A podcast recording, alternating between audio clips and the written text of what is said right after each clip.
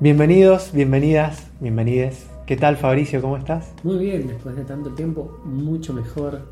Tanto tiempo. Sí. Nos hemos tomado como un receso bastante largo. Sí, no sé, que hemos estado viendo muchas cosas por eso. Eh, no, necesariamente. Ah, bien. Yo he estado de vacaciones y vos has estado con muchísimo trabajo, así que bueno.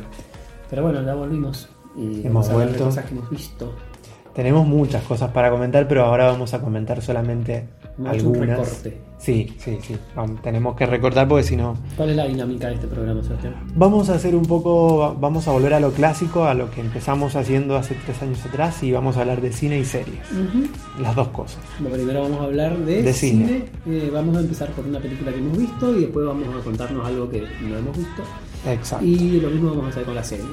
Exacto. Eh, así que, eh, ¿qué te parece si arrancamos? Dale. Eh, ¿Qué hemos visto juntos, pero no tan juntos, Sebastián? vimos la ópera prima de Olivia Wilde que se llama Booksmart y está a punto de estrenarse en cines argentinos con otro nombre que a mí no me gustó. A ver si No, a vos te gusta. a mí tampoco. La Noche de las Nerds. La Noche de las Nerds, que ya adelanta un poquito de qué va la, de qué va la película. Pero antes, decime vos que te gusta tanto quién es Olivia Wilde. Olivia Wilde es, eh, es actriz antes que directora y la recordarán por papeles en... Uy, se me fue la filmografía de Olivia Wilde. es una actriz que a vos te gusta mucho. Sí, a mí me gusta mucho. Pero pará, est- estuvo en Tron, Estuvo en Tron. estuvo en Tron, estuvo también en una película eh, de muy bajo perfil y mu- y muy, como muy, me sale cachonda, muy romántica, muy empalagosa con Bradley Cooper, que ahora no me acuerdo el nombre. Eh, ¿Qué más? Palabras robadas se llama la película. Pala- ah, que claro, que, que Bradley es como un escritor que se encuentra ahí. Claro. Bueno, ¿y en qué más Sí, estuvo? claro, es, clase- es la clásica chica eh, linda que, que, bueno, que aparece en un montón de películas como Rus, Pasión y Gloria. Eh, bueno, no sé, pero eh, lo bueno de ella es que, o sea, lo bueno, se está sonando medio misógino lo que estoy diciendo, pero es que además de eh, ser una hermosa actriz y, o sea, como que ha sido bastante versátil en los pocos, en los pocos Ujú. papeles que ha tenido oportunidad de hacer, se larga la dirección y lo hace bastante bien, Ujú. porque esta es una ópera prima, una ópera prima, es la primera película que, que dirige ella como directora, que justo está a la par de la primera película que dirige Jonah Hill, que también Exacto. tiene como un cierta que- aura de, de comedia cine, comedia indie, en la otra es más un drama indie, Sí. pero como que son actores que pasan exitosamente a, a la dirección. Ah, detrás de cámara. Eh, puede, puede que se hayan estrenado en el mismo festival o me estoy equivocando. Eh, no lo sé.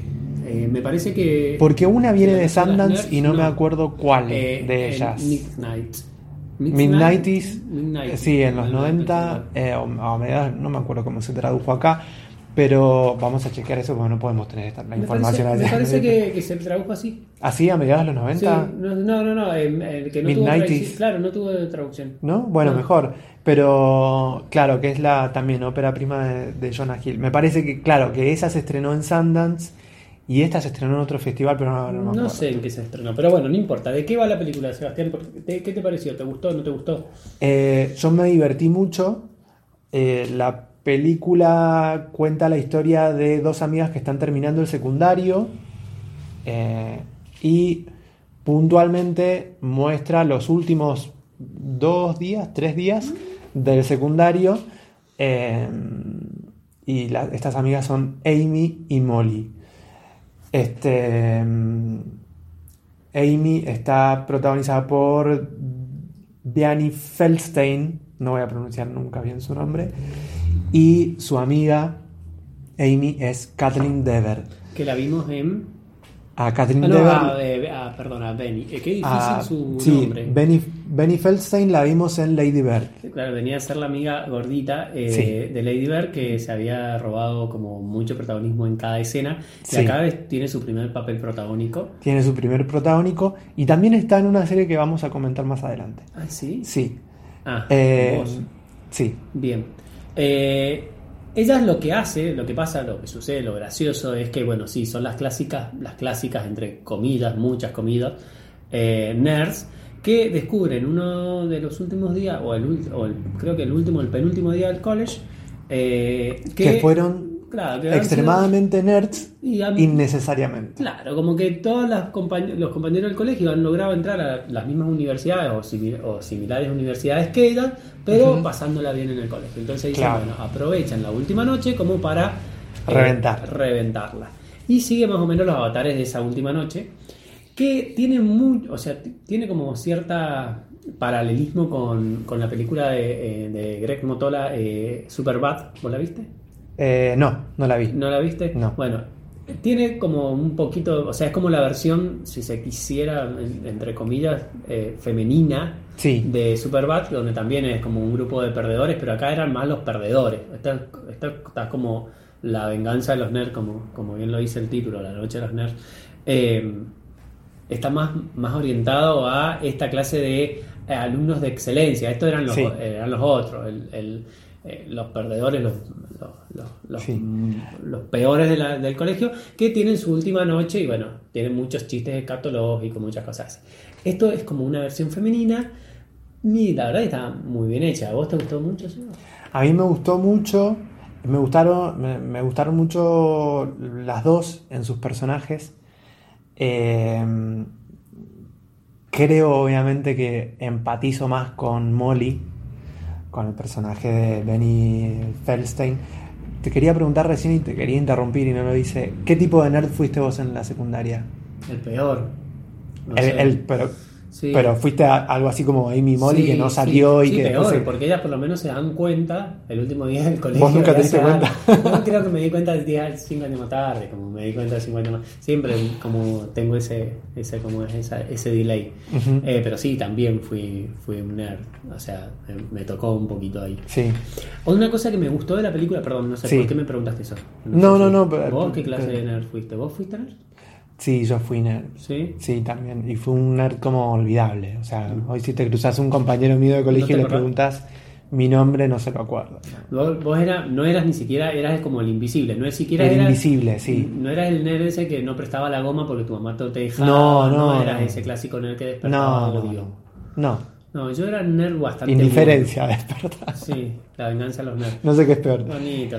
Eh, Yo era bastante bueno como nerd. Era como el que prestaba los apuntes, le explicaba a los compañeros. eh, Era elegido como el mejor compañero. No era, era como un nerd sumamente boludo. Pero eh, eh, como era bastante usable, ¿me Sí. entendés? Po- Pobre de mí, pero no era como que tenían por eso un montón de amigos, ¿me entendés? Era como- tenía un par así que me defendían, pero. Pero bueno, la película está bueno en ese sentido, como que Es- te reconcilia sí. con esa parte del. a mí me, me gustó que, que haya tomado todos esos eh, la- latiguillos y todos esos estilos propios de, de una película de este tipo, de comedia, del college, de, eh, pero como que están bien utilizados, me parece. No, no se te hace empalagoso, si bien, es, si bien tiene personajes muy estereotipados, no se te hace nada... eh, no hay, a, a mí no hay ningún personaje que, que, que me haya despertado odio, por no, ejemplo. y la No se ocupa los de personajes eso. Están muy buenos. O Claro. sea, está el estereotipo, pero son muy divertidos. Sí. Como que le encuentran una vuelta Sí, a lo- al, al estereotipo, digamos. sí, sí, sí. Y hay unas vueltas de guion como de, de, de salirnos un poquito del estereotipo. Cuando, no sé, qué sé yo, la, la- el interés amoroso de la, de la otra amiga que es lesbiana.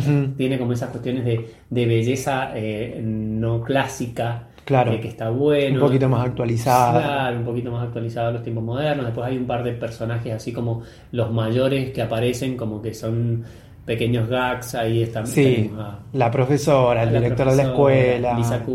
Lisa. Kudrow. Eh, bueno, toda esa cuestión que también está muy bien, como que se rodeó como de amigos, eh, se nota que, y eso se nota como que ha sido... Pero bueno, yo también, y ya no sé, para cerrar, te quería hacer una pregunta, ¿por qué estamos hablando de esta película ahora? Porque esta película se va a estrenar en salas, si bien está adquirida por Netflix, se va a estrenar en salas eh, tradicionales acá en Argentina esta semana, ¿Y vos por qué la has visto antes?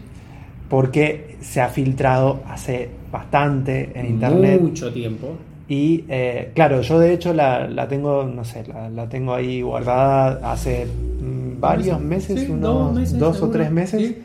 y no conseguía subtítulos, conseguí subtítulos que no estaban bien encajados, entonces esperé un poco para verla. Eh, y esto, esto nos está pasando cada vez más. sí, O sea, cada vez más te- eh, nos encontramos con que tenemos el torrent mucho antes que la película en cine y después la Sí. entregan en cine, después no les va bien en cine y, nos pre- y se preguntan por qué no les fue bien en cine. Sí, bueno, que bueno, a, a la otra que mencionamos también le pasó lo mismo, a Midnighties. eh, también es una película que estuvo Sí. en los Oscars, o sea, en la temporada de premios. Que, No sé si en los Oscars, pero sí estuvo no, en los. Oscars no, pero estuvo para los Spirits. Sí. Eh, sí, eh, es como que, y esto lo comentábamos también en la radio y en los eh, últimos podcasts que grabamos, el problema de distribución no es, de no es tan solo en Argentina, es ya a escala global, es algo que, que está pasando en todo el mundo, en parte por, en parte por, y, o sea, por culpa de y gracias a los servicios de streaming, se podría decir. Eh, pero también por una especie de oligopolio que hay en el mercado de la, tanto de la producción como de la distribución. Cada vez son menos las empresas que están distribuyendo y lo hacen también como especulando con los tiempos sin darse cuenta de que estas películas las encontramos en Sí, torrents. y me parece que lo que pasó, por ejemplo, acá con United, es que, eh, a ver, esperaron un poquito como para ver si la película podía ser vendida. En el medio llegaron las vacaciones de invierno, se lo comió Toy Story, Marvel, Disney, todo lo que sea. Y dicen, bueno, sí, la podríamos haber vendido y llegan dos meses tarde. La película no la va a ir a ver nadie porque No la la gente que lo tenía, tenía ganas de verla ya la vio. Y tal vez algún rezagado dice, la puedo ver, la puedo ver por otro. No, no vas al cine. Ujú. Y no- y tampoco es esa película que, que decís, es una obra maestra, la tengo que ir a ver al cine. Claro. tampoco es esa película. Es una muy buena película, pero bueno, entonces pasan estas cosas. Eh, pero bueno, ¿y qué más viste, Seba? No sé, si me querés contar. Vi eh,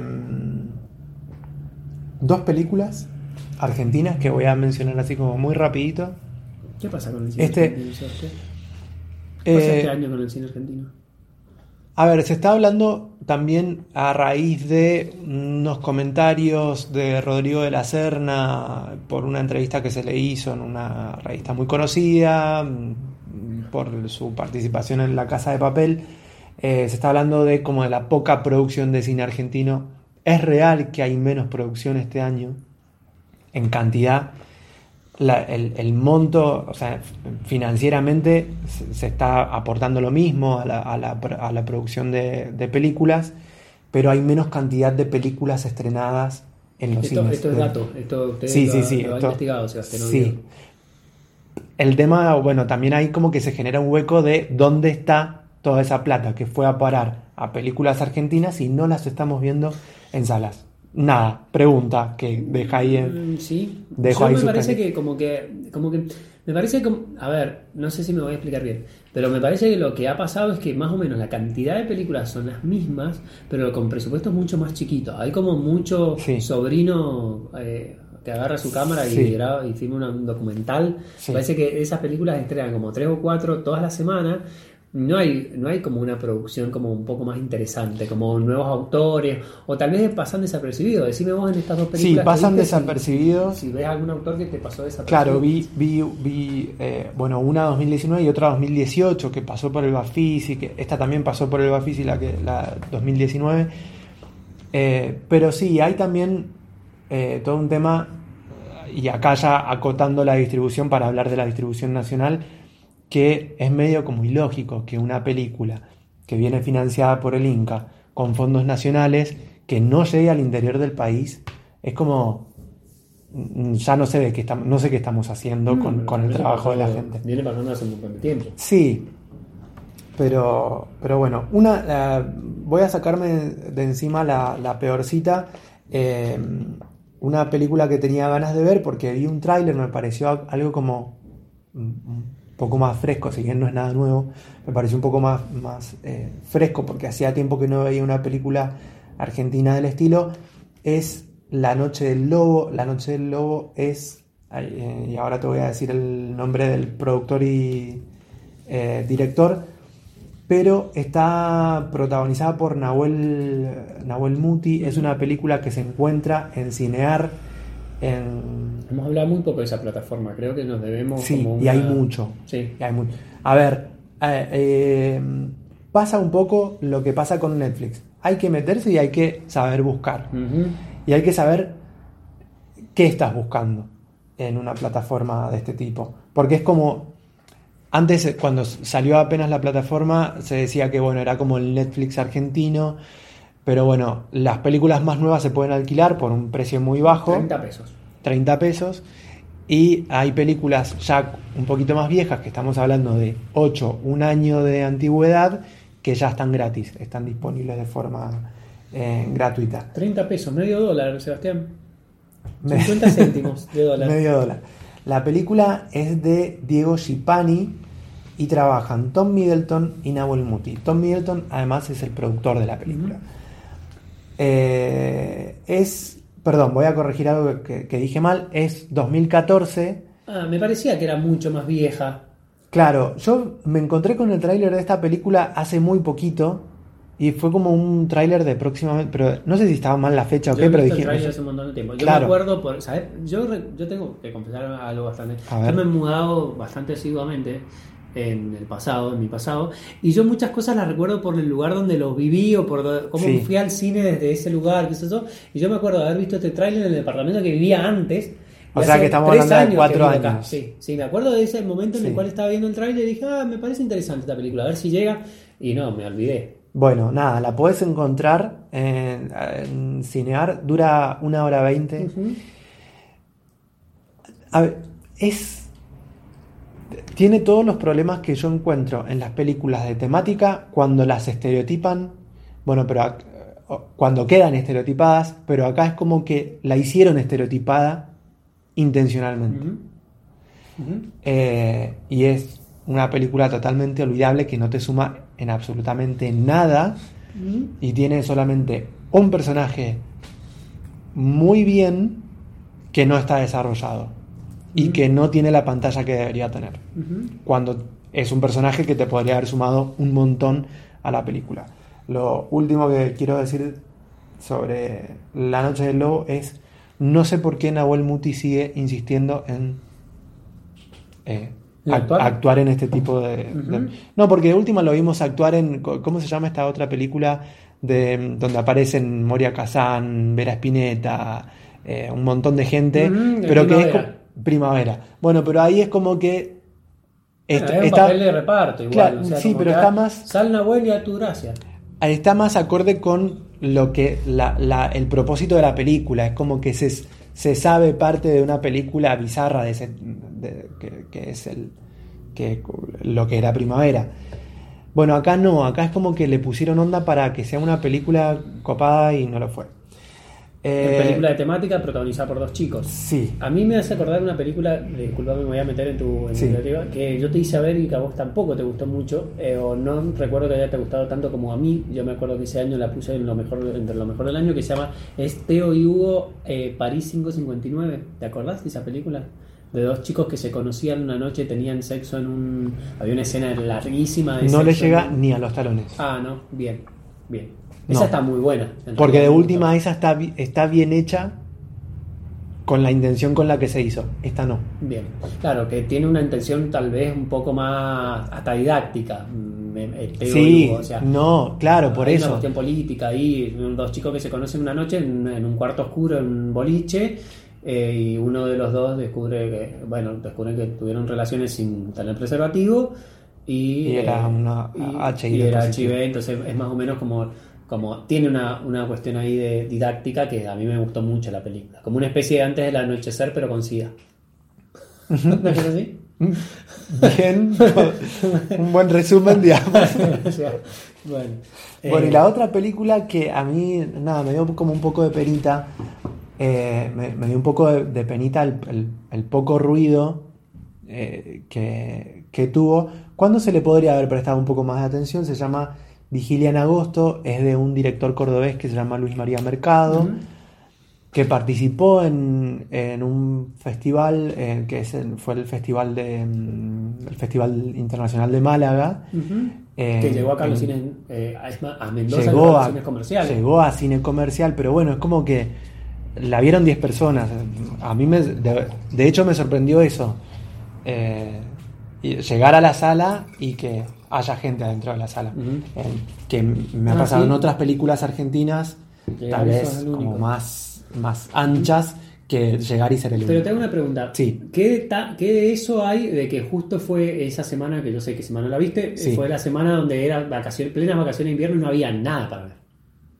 No había nada para Es ver. como la película que podía ir a ver el público adulto acá en Mendoza. O sea, tenía Toy Story, Aladdin, no sé qué mierda más. Sí. No, igual, a ver, y me encontré con personas que no eran, ver, no, no quiero sonar prejuicioso, pero no es el perfil de, de público que vos esperás encontrarte en una película argentina en la sala. Ajá, ¿y cómo, cuál es ese perfil No, no sé cómo. encontraste? Gente joven, no sé, gente joven que yo no sé si tenían 20 años. Ujú. ¿Entendés? Entonces, como que no me imagino a un grupo de cinco pibes yendo a ver una película de un cordobés que, en- o sea, de pedo tenía foto la película cargada en, en- en la aplicación del cine, o sea, bastante raro. Eh, me llamó la atención encontrar una película que a mí de chiquito, no me acuerdo en qué novela la vi, que se llama María Fiorentino, pero me, me acuerdo que María Fiorentino, boludo, una actriz de la puta madre. Sí, que ha estado- y por ganó- eso, ganó pero ha estado- Fierro. María Fiorentino ganó un Martín Fierro. Bueno, pero yo me acuerdo de, de ser chico y de ver a, de, de ver a esa señora, que ya era una señora grande. Ay, ¿cómo está? Eh, la- Nada, está igual, está igual que me- siempre. Me, caía muy bien. Bueno, nada, la, la, la película es una suerte de relato costumbrista muy del interior del país. De hecho, el- en una entrevista que dio el director, em, cuenta que se basó en, en desgrabados de audios que él guardaba de su familia y que tienen que ver con la organización de un casamiento, con un- una especie de ritual familiar que se sigue al día de hoy eh, en muchas familias en el interior del país y con todo lo que eso conlleva, ¿no? con, con todas esas miserias que están debajo de la alfombra en, en la familia de la novia, la familia del novio, en, en- en- los vecinos de la cuadra, en, en lo que pasó en la otra cuadra que se, se enteraron porque escucharon los gritos y no sé, hay como hay ahí como un, un- como un encuentro de un montón de situaciones eh, familiares y barriales, si se quiere, eh, que me parece que están muy bien llevadas a la pantalla Para tratarse de un- también de una... Es, esta también es una ópera prima eh, y me parece que está... Eso, es que como que está muy bien armado como relato, si bien no es una película que te vuela la peluca, está muy, muy, está muy bien realizada, muy bien terminada para, para hacer algo- un- un- una narración tan específica de un tema tan específico ¿Qué es? que tiene que ver esto como una, una especie de, de drama familiar en el contexto de la organización de un casamiento entre una pareja joven con despedida de solteros, con eh, pueblo chico infierno grande, con familias con problemitas y ese tipo de cosas. Bien. A mí me pareció bastante, bastante interesante y, y bueno, nada. Esta sí es una película que si después la encontrás en Cinear, mirala, porque es como que va. Y aparte es cortita, vale la pena, no sé. ¿Cuánto se demora una película así en llegar a cinear? Porque a mí me ha pasado de buscar películas que tengo ganas de ver en cine, Sí. que pasaron y no es como automático, no es como que No. es como que hay de- una ventana de distribución, ¿me entendés? Que a los tres Claro. meses la película está y está tres meses eh, a 30 pesos y después pasa a ser eh, gratis, ¿me entendés? Como que eso, esas pautas no están dadas. Entonces uno, uno se pierde, porque tampoco puede encontrar el torrent. Entonces pasan a ser como películas que uno no ve. es el tipo de película que no encontrás en Torrent Claro. y que en Cinear podés llegar a encontrar dentro de seis meses. Pero ¿por qué esas cosas no están escritas? No sé, me estoy poniendo, me estoy poniendo como en político Sí. hoy, un día tan político. Pero, Un día tan político. pero ¿por qué no, por qué no dicen, bueno, no, mirá, va- la película la tenés que ir a ver en el cine porque real- realmente después no la vas a poder encontrar y cuando la encuentres va a ser después de seis meses en cinear. Entonces, bueno, yo me, yo me, me planifico para ir. Sí. No sé. Esas cosas me parece que con- ni siquiera están las reglas. No, no, no, no Y están las reglas. Y estamos hablando de una película que estuvo acá. Me imagino, no sé, una peli que tal vez se estrenó en Buenos Aires en el Gomón y no sé, ni siquiera la, puede, la puede ver la gente del interior. Y, y no, me parece que hay un público para Sí. eso.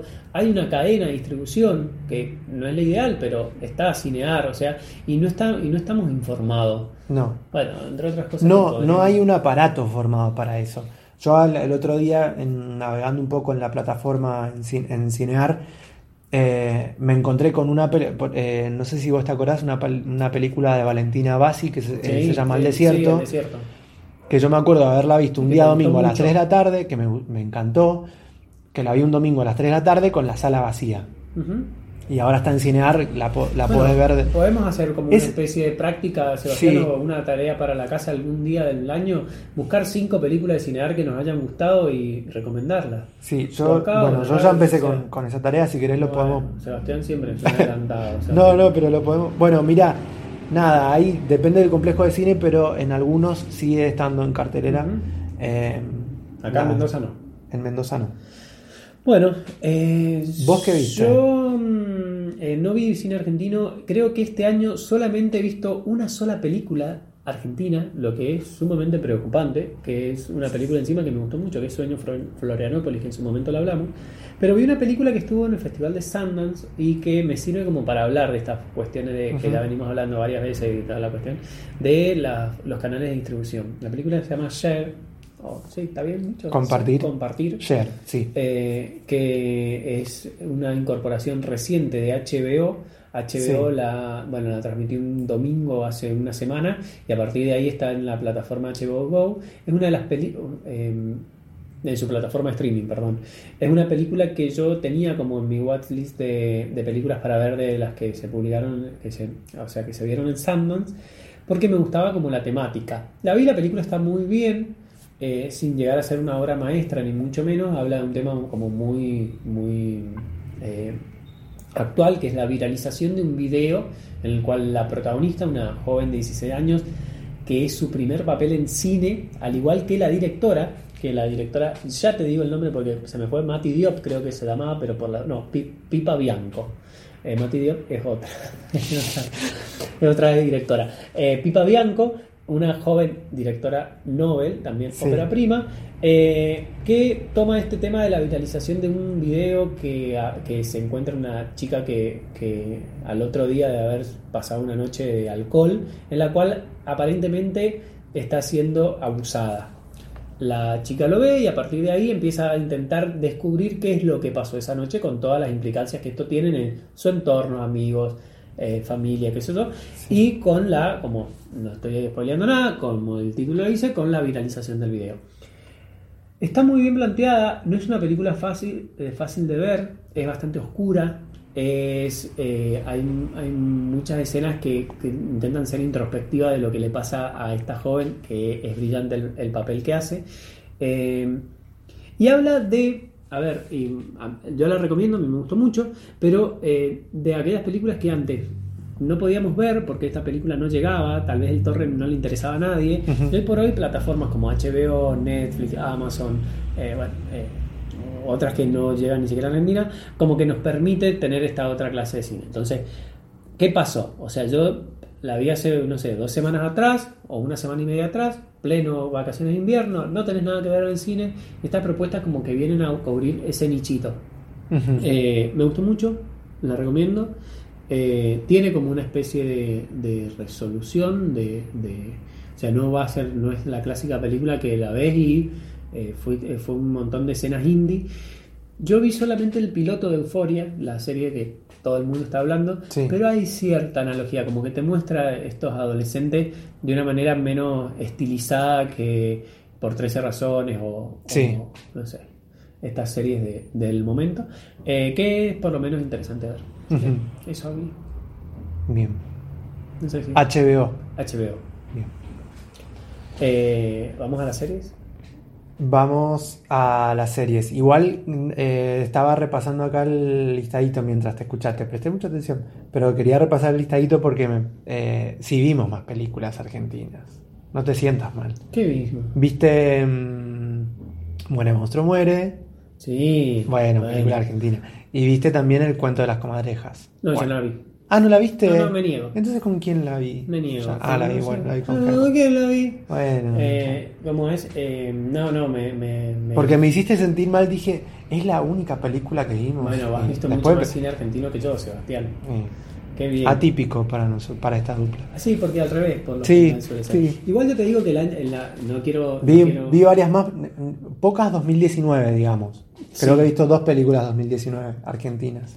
Sí, eh, yo igual no quiero alardear, pero la semana pasada vi una película española, una película china y una película. Ay, no me acuerdo, pero otra nacionalidad, así como que dije. Italiana. "Wow", italiana. O sea, en una misma semana. O sea, como que, bueno, uno tiene que ir buscando la- Sí, sí. las cosas. Así que eh, vamos a series, Sebastián. ¿Qué Vamos vimos en a series series. juntos, no tan juntos? Vamos a hablar y a discutir un poco sobre una serie que terminó recién, recién hace un par de semanas, que es Big Little Lies. Ujú. Serie que ya vos dijiste que te había gustado la segunda temporada, y yo dije que no. La, lo ponemos así en la mesa. No. Vos no, sí. pa- pero para vos es como un no definitivo. Es como un no, no, no. No. No. O sea, si vemos la primera temporada, es una de mis series favoritas del año anterior. Este, no, el anterior. 2017. Y esta sí. es como que. eh, Sí, a vos la seg- como segunda temporada ya te parecía innecesaria Sí. sin saber incluso que te iban a Sí, me pareció que la primera había tenido un cierre muy lindo, tal vez un poco edulcorado hacia el final, pero muy buen cierre, y no tenía una razón de ser esta segunda temporada. Y después de haber visto la segunda temporada, puedo comprobar que, en- por lo menos para mi opinión, tenía razón. O sea, no era necesaria, no vi el conflicto. O sea, eh, me pareció como que, que nada, que es más, se, se- se preocupó en indagar en, en- en cada una de las miserias de las cinco de Monterrey, pero porque mucho no tenía que hacer. Fue una estrategia de lucimiento de Meryl Streep que sí está bien en un personaje que si no lo hubiera hecho Meryl Streep, eh, Nadie lo podía no lo podría haber hecho nadie porque borreaba el ridículo. Eh, tuvo, un fi- tuvo dos capítulos finales centrados en un juicio, cosas que a mí me gustan bastante. O sea, eh, soy de, de Good Fight, me- soy como que Sí. me gustan mucho los juicios. Y lo vi como que estuvo sumamente mal manejado. O sea, trabajo con abogados todo el tiempo. Está bien, nosotros no, ahora estamos en, en Argentina estamos implementando el juicio por jurado, nos falta mucho, pero tenía como tropos que son eh, increíbles, Sí. pero no desde el punto de vista de, de lo bueno, sino como Pero no te, no te, no te parecieron incluso ahí como, como, como, como que estaban a- al, al servicio de, de- de lo narrativo, No. digamos, si No, lo tomás desde ese punto. Lo estaban, estaban al servicio de dos actrices. Que se busca Meryl Streep y que se busca eh, Winona Ryder, que se busca Nicole Kidman. Sí. Y el resto era como que estaban ahí como de extras, eh, nada, en el, o sea, como no. Me pareció que, que desperdició un montón de cosas. Desperdició de los niños, por ejemplo. Habíamos visto que el personaje de, Ma- de la hija de Madeline, eh, Sí, la más actriz- chica. Claro, que interpreta a Reese Witherspoon, eh, como que es sumamente, era como muy gracioso, muy inteligente, muy bien pensado, Sí. y tiene solamente una escena de diálogo que está muy bien, pero... Que, perdón, pero para mí me pareció como metida con Claro, esa escena. sí, de una, pero por la eso... única escena brillante que tiene en toda la temporada la nena, eh, sí me pareció metida con forceps. ¿La de la puerta decís vos? No, No, la de cuando le, le, le muestra el dibujo a Madeleine. Sí, la de la puerta, que dice, bueno, esta es vos, no es una Ah, ¿era una puerta el dibujo? puerta, Ah, claro, sí. claro. No, no, no, yo decía la otra parte, como cuando hay una, hay un, hay una, una eh, conversación que tienen entre las dos, que, que la nena obviamente la deja pagando a Madeline y me pareció muy divertida. O sea, son dos intervenciones. Sí. Cuando podría haber seguido por otros lados, ¿me entendés? Eh, evidentemente era como un, era, estaba solamente el efecto de nada, que se buscan las actrices y en lo narrativo no me aportó pero nada. Eh, es más, me parece que lo mejor tal vez fue el cierre. No el juicio, el cierre. Esa El escena- cierre el último segundo, Eh, digamos. Claro, la última, la- Los la últimos última- cinco sí, minutos. Sí, que está, que tiene un doble efecto, porque puede decir, eh, puede ser como funcionar como cierre, o puede funcionar como un disparador, o sea, como que hasta ahí me pareció medio. Sí. Y, y me parece que, a ver, y lo hablamos, lo hablé, no sé si en el último podcast, me parece que hay que entender cuánto tiene, cuánto necesita de tiempo una historia para ser contada y dejémonos de romper las bolas. Con todo lo que odio Stranger Things, o lo odio entre comillas, porque lo consumo me divierto. Es como la Coca-Cola, digamos. Claro, pero saben lo que quieren contar. Saben que en cuatro temporadas lo cuentan, y voy a meter Stranger Things en la misma, en la misma oración que Mad Men, pero Mad Men, sabía que con siete temporadas tenía que contar la historia esa, se contaba en siete temporadas, y no sé, por miniseries que hemos visto ahora, así nos ven, es una miniserie que se cuenta en cuatro capítulos, y saben que se cuenta en cuatro capítulos, y acá me parece que obviamente hicieron abuso de todo eso. Mi descargo, Sebastián, decime a vos por qué te gustó. Eh, no sé si me parece que tenga que ver con el tiempo que se necesita para desarrollar una historia o, o un personaje me parece que en, este caso es, hago esto porque puedo. Y que tiene que ver con eh, Nicole Kidman y Reese Witherspoon como, como productoras y cabezas del título. Y por otro lado, como eh, con eh, David E. Kelly como el showrunner de, la serie. De directores, porque por eso, a eso, a eso, ah, a eso quería llegar. él es el showrunner y él se desconocen los detalles del contrato, pero eh, la primera temporada fue eh, Jean-Marc Bali como director de los eh, siete capítulos y para esta temporada se contrató a Andrea Arnold, una, directora que podríamos decir que tiene un, su nombre ya es asociado como a un sello. Eh, más relacionado con el cine chiquito. Más, sí, más relacionado con, al cine. feminista. Y que eh, se la buscó también aprovechando que, era mujer, o sea, para trabajar con un grupo de, seis mujeres era como... Eh, sí, porque su cine también, a ver, tenía, tiene tres o cuatro películas y todas están protagonizadas con, con mujeres que, tienen un, que tienen un costado, un perfil no tradicional, no del todo tradicional. O sea, una, una directora lo que podría decirse es un tiempo feminista. Hay, American Honey, Sí, hay, hay, sí, hay una pluma que sabe escribir mujeres ¿Mm? en ella. Em, que otras directoras podríamos decir que no está comprobado que tengan, como por ejemplo Catherine Bigelow, no sé, por, mencionar a alguien rimbombante. Eh, rimbombante, sí. Sebastián, 80 años. Sí, qué sé yo, o sea, como una gran directora, una gran mujer directora y es, a, mí el primer nombre que se me viene es Catherine Bigelow. No sé, después pienso en Sofía Coppola, no sé. Bueno, nada, a mí me parece que tiene que ver con eso, con... Estamos haciendo lo que podemos hacer y lo que tenemos ganas de hacer. No, me parece que nadie se está deteniendo a pensar en el tiempo del que disponemos para contar o para extender una historia, que es lo que se está haciendo, se está extendiendo una historia, te doy la derecha innecesariamente porque no, digamos que la historia no necesitaba una segunda temporada para que crezca, para que avance, para que madure.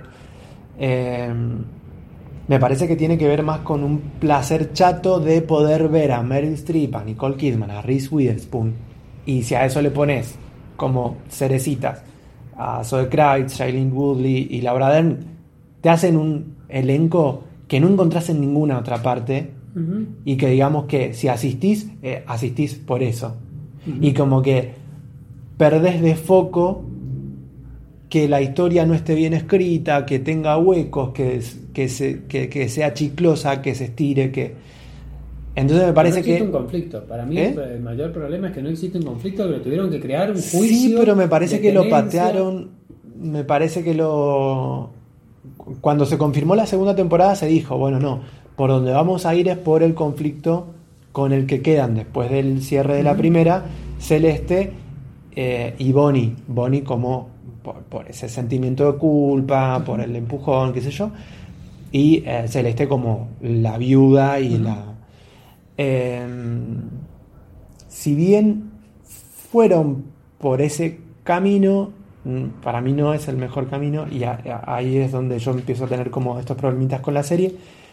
Em, me gustan mucho los dos personajes, pero si bien están bien, están como en la primera temporada, el agregado que tienen es el de Meryl Streep, que tiene un cruce con, de las cinco actrices, cuatro, excepto con la que debería haber tenido el cruce, que es con el personaje de Bonnie. Sí, que hay una mirada nada Hay una mirada, y hay una mirada que se podría haber explotado porque aparte tienen como. Eh, son como los dos un personaje. hay interacciones que son. Hay interacciones. Místicas, pero donde. donde. donde. donde se pone el foco con Bonnie es en, el, en la incorporación del personaje de la madre, que es algo Sí. de lo más absurdo y bizarro. Sí, sí, no, que se vio durante la temporada. choto. Entonces, por un lado eso, y por el otro lado, el personaje de Meryl Streep, que hasta el capítulo 4, que es donde hay un quiebre, hasta el capítulo 4 se perfila como el gran personaje de la temporada, como una villana, Villana. co- como una Una persona sumamente odiosa porque no tremenda conchuda, Mm. y que termina teniendo dos capítulos que además de lo que vos ya mencionaste, que yo- a mí me puede divertir o no, yo no me pongo a, eh, co- con esos hilitos que vos podés encontrar, que tenían que ver con el juicio, con todo esto, pero es un personaje que queda totalmente ridiculizado y Sí, caricaturizado. Sí, sí, al final sí. Meryl Streep en los últimos dos capítulos es como un... ¿Para qué está si va a ser un payaso? Sí, sí, coincido. Eso, eso por otro lado. Y ya que dijiste la palabra, hay un montón de otras cosas. Por ejemplo, el, pers- el personaje de la, de la detective de policía es un meme. O sea, es un personaje que no tiene una línea en toda la temporada. Creo que si tiene una línea es mucho. Durante siete capítulos. Sí, Y que en los únicos momentos en los que aparece, aparece persiguiendo y mirando a gente. Es un meme. sí, igual que la Es un abogada, personaje la meme. abogada de Celeste.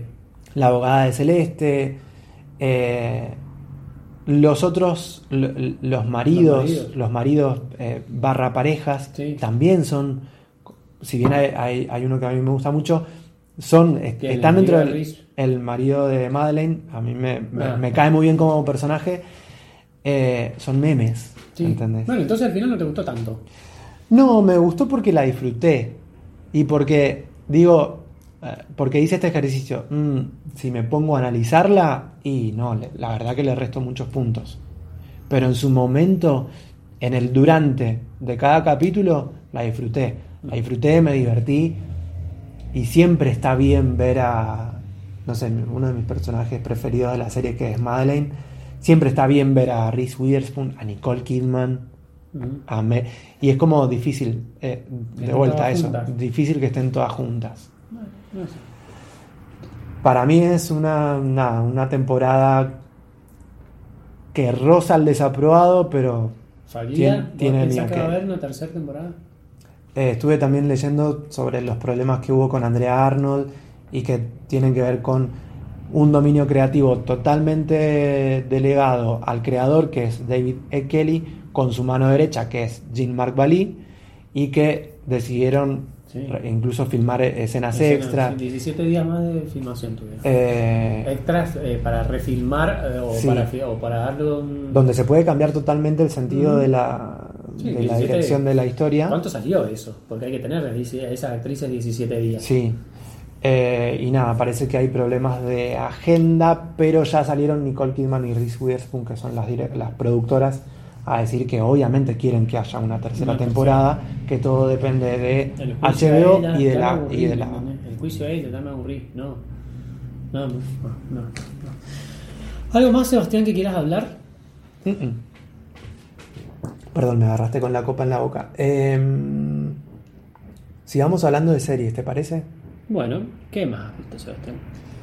Eh, una muy cortita que tengo para recomendarte, que es una película que a nosotros nos gustó muchísimo, que es Casa Vampiro, de Taika Waititi y Director de Thor.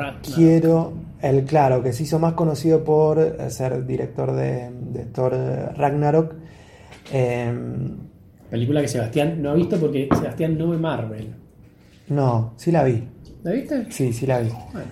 Em, bueno, nada, se, se hicieron dos series satélites, que ahora estoy buscando el nombre de la segunda que no, no- no Bueno, me la acuerdo. La segunda todavía no estrena.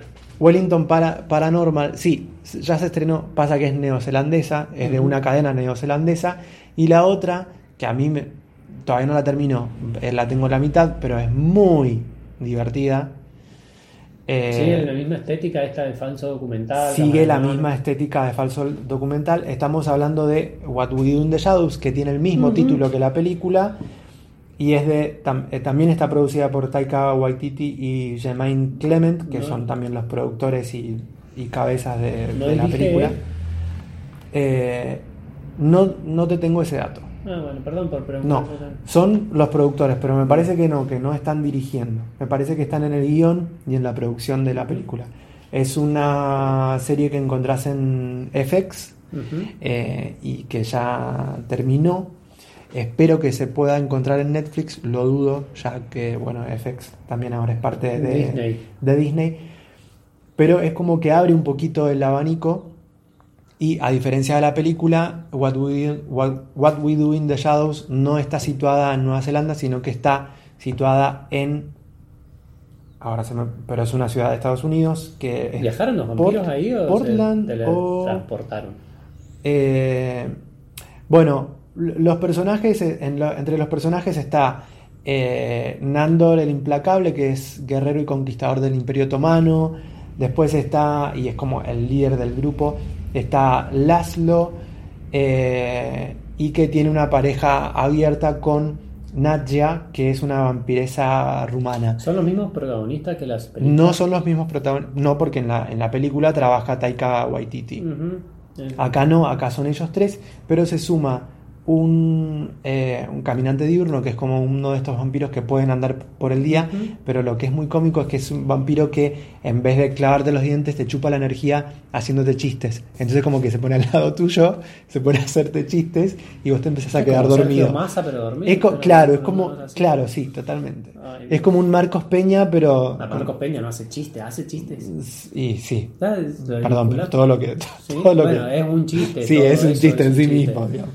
Pero bueno. Eh, bueno, nada, son, son esos cuatro vampiros y se le suma el, el servidor de, de, de Nandor, el, implacable, que es un humano aspirando a ser Vampiro.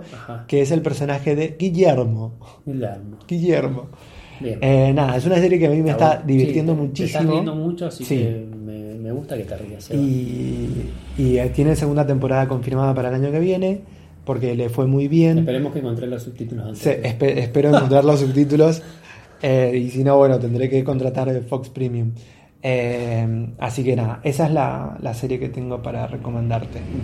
Yo creo que te va a gustar. Yo creo que la voy a ver. A mí la película me gustó mucho y me gusta ese sentido, ese, ese Sigue, humor. es como que sigue con la línea de la película. como que me gustan mucho. O sea, me, me Bueno. como miedo, pero me gustan. Y trabaja en esta, en esta serie, trabaja también la protagonista de La Noche de las Nerds, que es eh, Ah, Penny ¿sí? Feldstein. Ah, Sí. mira, bien. ¿Y qué hace un vampiro? No tiene un personaje ahí chiquitito. Ujú. Mira.